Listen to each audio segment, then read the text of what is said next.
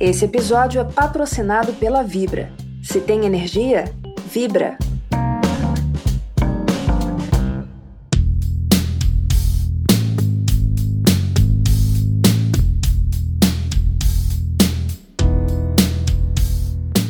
Olá, eu sou Rodrigo Polito e este é mais um episódio do MegaCast Convida, da Megawatt. Grandes empreendimentos de infraestrutura devem não só contribuir para o crescimento econômico do país, mas principalmente garantir o desenvolvimento econômico-social das localidades em que estão inseridos. Esse aspecto também é contemplado pelo Objetivo de Desenvolvimento Sustentável voltado para a viabilização de cidades inclusivas e sustentáveis, definido pela Organização das Nações Unidas. Para tratar deste assunto, nada melhor do que saber como a terceira maior hidrelétrica do mundo lidou com a questão. Conversamos então com o presidente da Norte Energia, Paulo Roberto Pinto, que contou sobre o desenvolvimento da região onde está localizada a usina de Belo Monte, na Volta Grande do Xingu, no Pará, além das ações em Altamira, cidade mais populosa da área de influência da hidrelétrica. Paulo Roberto destaca que, após o empreendimento, cerca de 90% da população do município possui sistema de tratamento de esgoto. E lembra que dos 42 bilhões de reais investidos na hidrelétrica, 6,3 bilhões foram relativos ao compromisso socioambiental. Mas a empresa investiu acima deste valor. Segundo o executivo, um ponto fundamental na relação com a comunidade é ouvi-la atentamente para entender seus interesses e necessidades. Para ele, tão importante quanto o potencial de geração que a usina representa para o país é garantir o bem-estar da população local. Espero que gostem.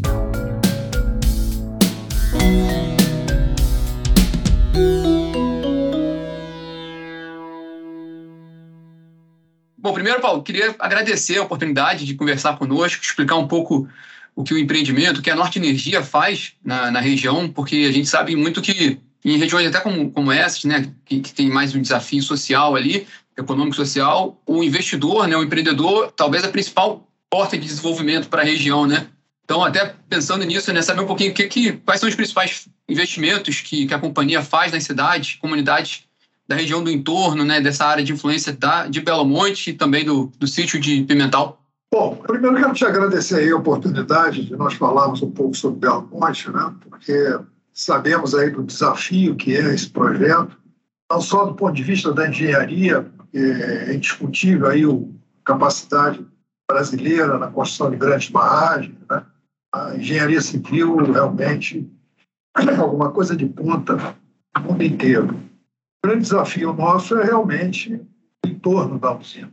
Todo empreendimento, principalmente empreendimento de porte, ele traz né, no seu contexto aí sempre alguns impactos de natureza social, ambiental. Isso é normal em qualquer parte do mundo, né? não é um privilégio de Belo Monte.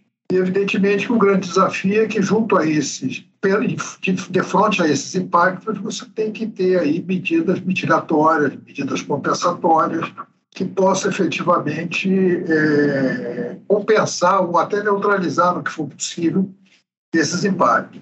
É claro que numa região como a região amazônica, né, levando em conta que essa obra começou há 12 anos atrás, né, teve uma evolução muito grande. Quer dizer, essas ações mitigatórias, compensatórias, elas trouxeram benefício à população.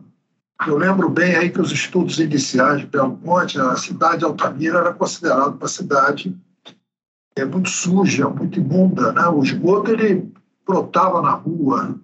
O pessoal dizia que era uma cidade dos urubus, porque os lixos estavam, os lixões estavam pelas ruas. É, Altamira tinha um posto de saúde, nada mais. Né? E uma boa parte da população, aí cerca de 20 mil pessoas aproximadamente, moravam em palafitas. E a água era a mesma água para tudo. A água atendia todo tipo de necessidade humana que você possa imaginar. Né? E à medida que o rio ele, ele tivesse o seu nível né, maior, a inundação às casas era uma coisa inevitável.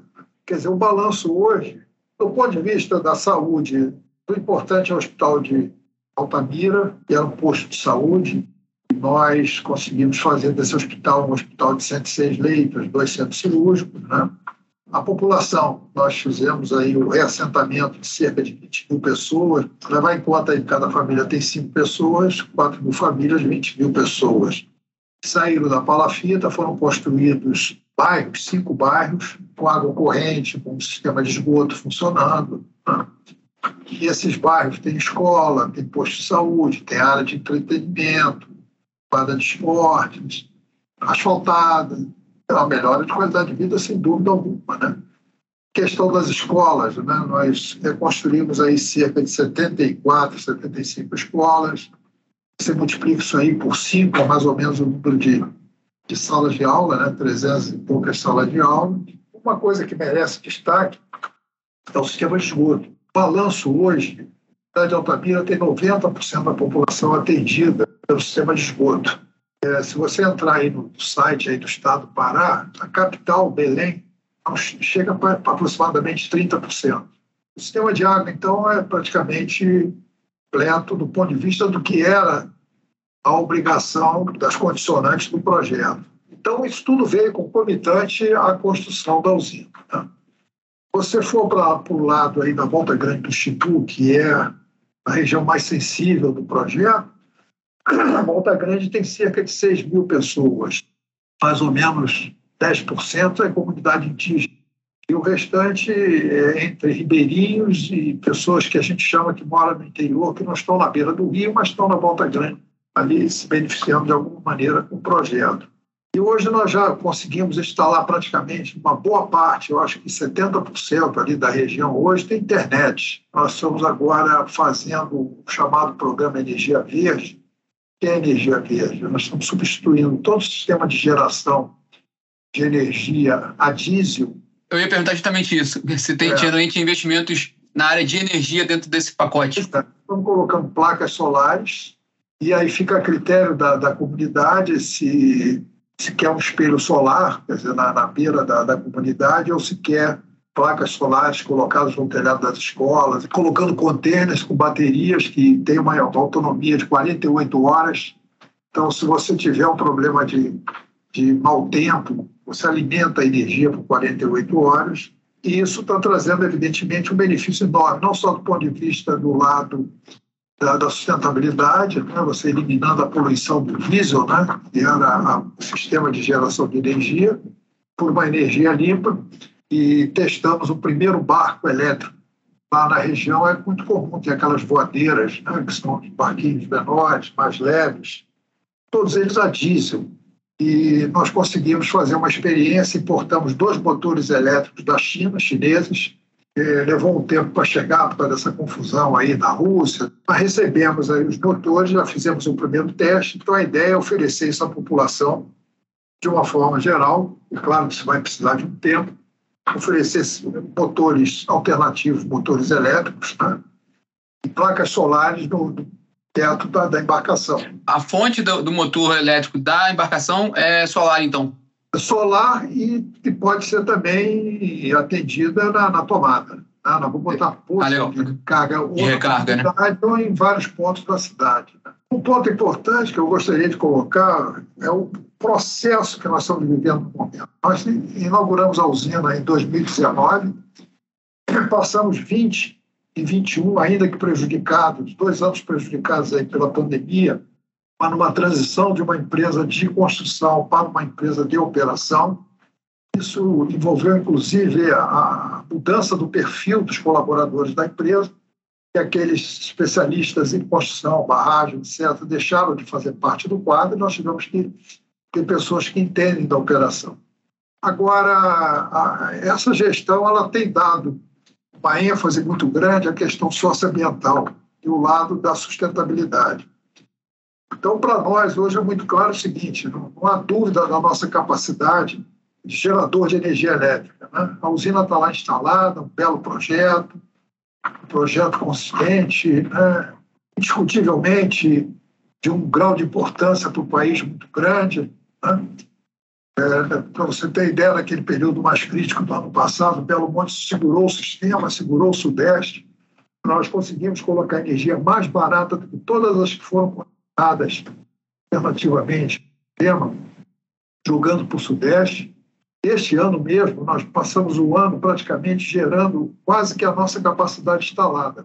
O grande desafio é você trazer a agenda socioambiental de sustentabilidade para a mesma pauta, né? fazer uma pauta contemplando as duas, as duas agendas.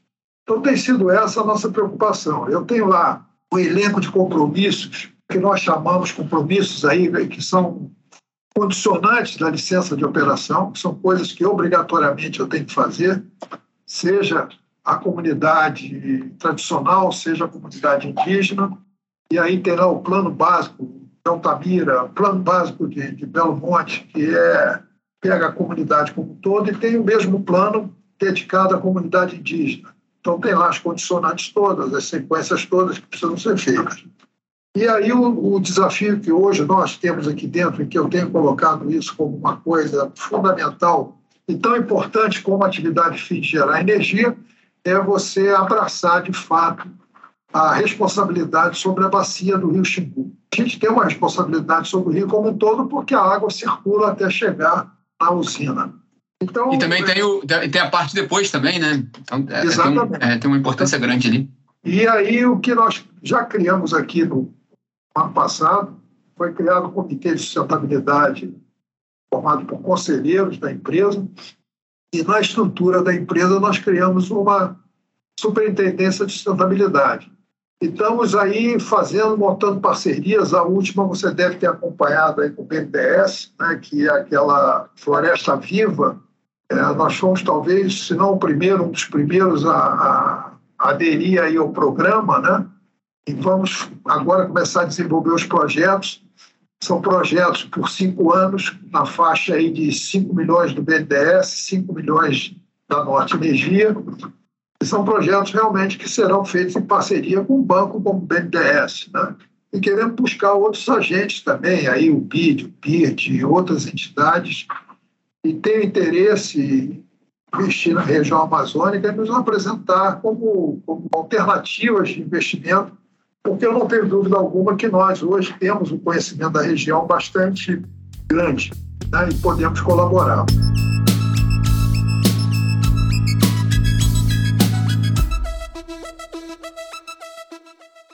Paulo, desculpa, eu, é porque eu não lembrava. O investimento no Floresta Viva é basicamente os projetos são de que, de que, de que tipo, mais ou menos? São todos eles vocacionados para a sustentabilidade, reflorestamento. Nós ainda vamos desenhar quais são os programas. Mas a preservação da vegetação, a preservação do curso do rio, tudo isso vai ser, vai ser desenvolvido. Nós temos programas de reflorestamento que até o final da concessão representam cerca de 250 milhões de reais. A gente está falando de investimentos específicos, mas se tiver um grande número, pode ser uma coisa arredondada, o que, que, o que, que já foi investido nesse sentido, desde o início, né? Que a gente pode dar essa dimensão para o ouvinte? O que nós investimos, isso também é um dado interessante, porque não há, eu não conheço no, no mundo, né?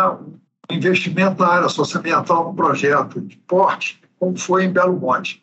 Nosso investimento em Belo Monte chegou a 42 bilhões de reais, dos quais aí aproximadamente 22 bilhões, e aí tem que jogar os juros, chega a 28 aproximadamente, foi o financiamento do BNDES. O restante foi para capital próprio, em torno de 13, 14 bilhões, 13,5 bilhões de reais. E desses 42 bilhões, Rodrigo, é, cerca de 6 bilhões e 300 milhões foram investidos na área socioambiental. Digamos assim, fez parte, esses 6 bilhões fizeram parte das compensações que eu comecei a nossa conversa. Isso entrou numa condicionante da licença de operação, a licença provisória e depois da licença eh, de operação. O que eu estava comentando com você são iniciativas próprias da Norte Energia, dentro de um contexto maior, como sendo um agente de desenvolvimento da região. Quer dizer, então, é, só para deixar claro para quem, quem está ouvindo, né? além dos 6 bilhões que fazem parte do condicionante, que já que dá mais de, mais de 10% do investimento total né, do empreendimento. Eu fiz a conta aqui, quase 15%, que é um número relevante. Além desse investimento, então, esses outros investimentos que a gente começou no nosso bate-papo, são além disso, né? São dessa parte que vocês fazem para a situação ambiental. fazendo já há dois anos lá na região. Né? É um convênio com o governo do Estado, um convênio com a Federação de Indústrias, Pará. Aí nós montamos lá um, uma secretaria ambulante nas comunidades, para o sujeito tirar carteira profissional, tirar carteira de identidade, cursos profissionalizantes né, de mecânica, de padeiro, de costureira, de cozinheira. Isso está dando uma dinâmica diferente. Isso não faz parte das condicionantes, não é a contrapartida do empreendimento. Né? Isso é uma ação autêntica, natural, é, iniciativa própria da empresa, porque ela se sente um agente de responsabilidade no desenvolvimento da região.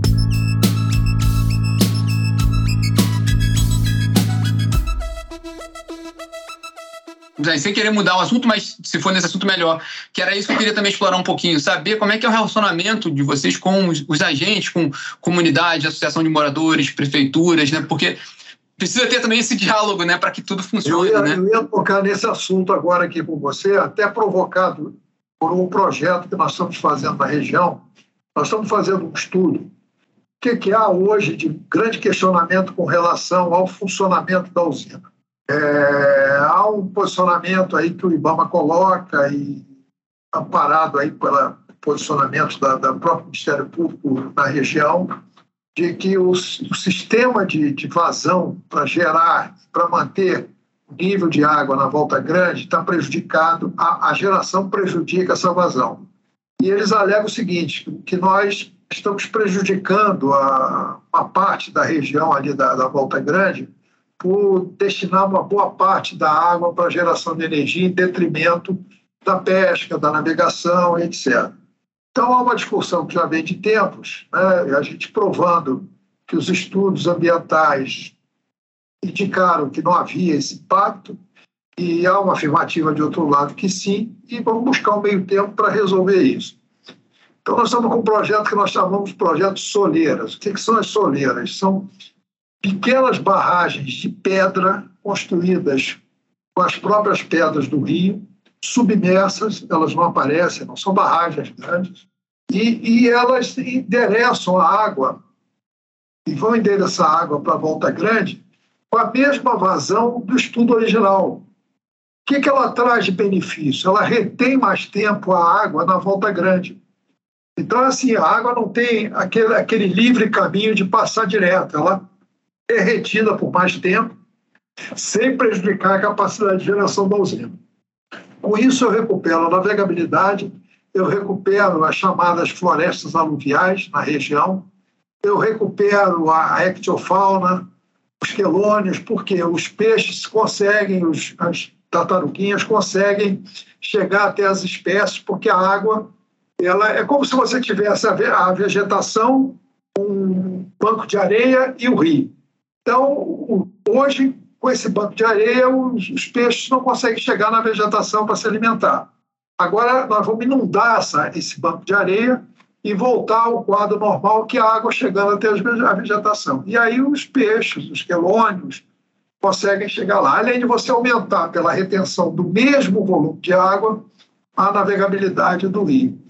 Bom, por que, que eu estou te contando isso? Que além de resolver um problema que é uma discussão é, longa aí Ministério Público, o IBAMA, isso vai permitir que a gente abra um diálogo com a população. É onde eu quero chegar. Por quê? Porque hoje eu não consigo, eu digo para o meu pessoal aqui, eu não consigo movimentar uma pedra no Rio sem conversar com as lideranças. Então, o que a gente está procurando fazer é o seguinte: nós estamos terminando de montar esse projeto, vamos sentar com a comunidade da Volta Grande, aí com as lideranças indígenas, as lideranças dos ribeirinhos, as lideranças da população é, que não é ribeirinha, mas que mora na Volta Grande, e discutir o projeto com eles.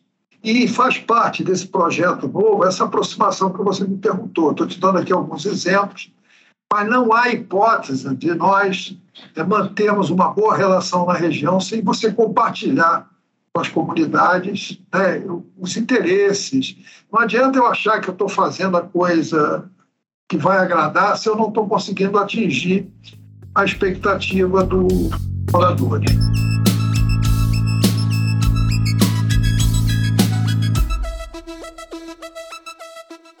Você passa parte do seu tempo nas localidades, né? Acho que senhor mencionou duas Isso, vezes. Eu, eu é, não, eu, eu vou para. Quer dizer, eu não vou na localidade propriamente. Estou na região, todo mundo. Estou conversando com o prefeito, conversando com o Ministério Público, né?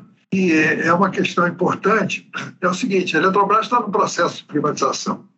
É, a gente está aqui, um pouquinho antes até da privatização, nós estamos olhando, preparando a empresa para conversar com os novos acionistas, claro. Uma das grandes perguntas que nós vamos fazer aos acionistas é a seguinte, o que você espera da Norte Energia? Que seja uma empresa de um único ativo, ou nós vamos usar a Norte Energia pelo conhecimento, o fato de já estar lá, para fazer investimentos, desenvolver mais a região. Por exemplo, qual é o potencial da região além da água? É o sol. O norte não tem vento, mas tem água, mas tem sol. Né?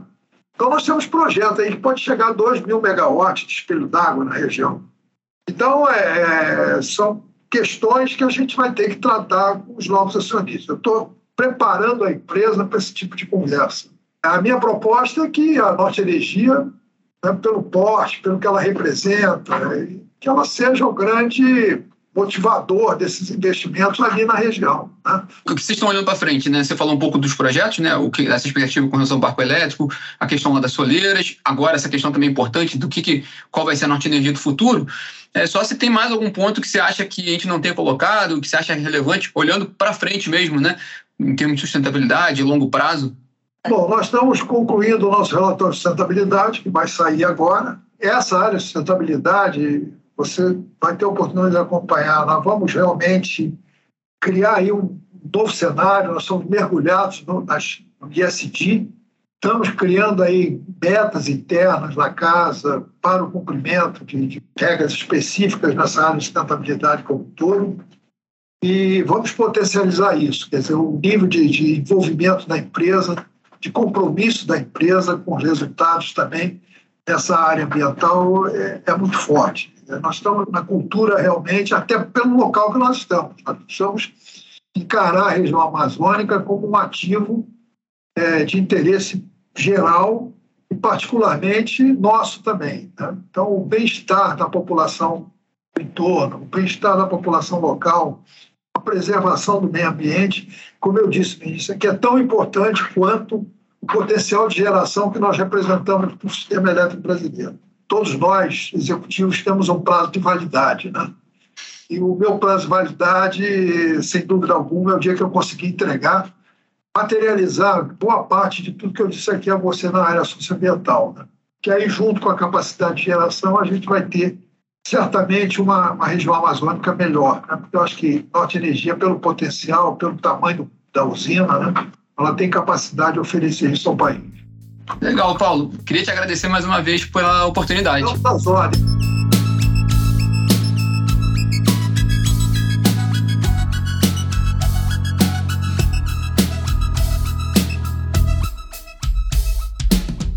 E este foi mais um podcast da Megawatt.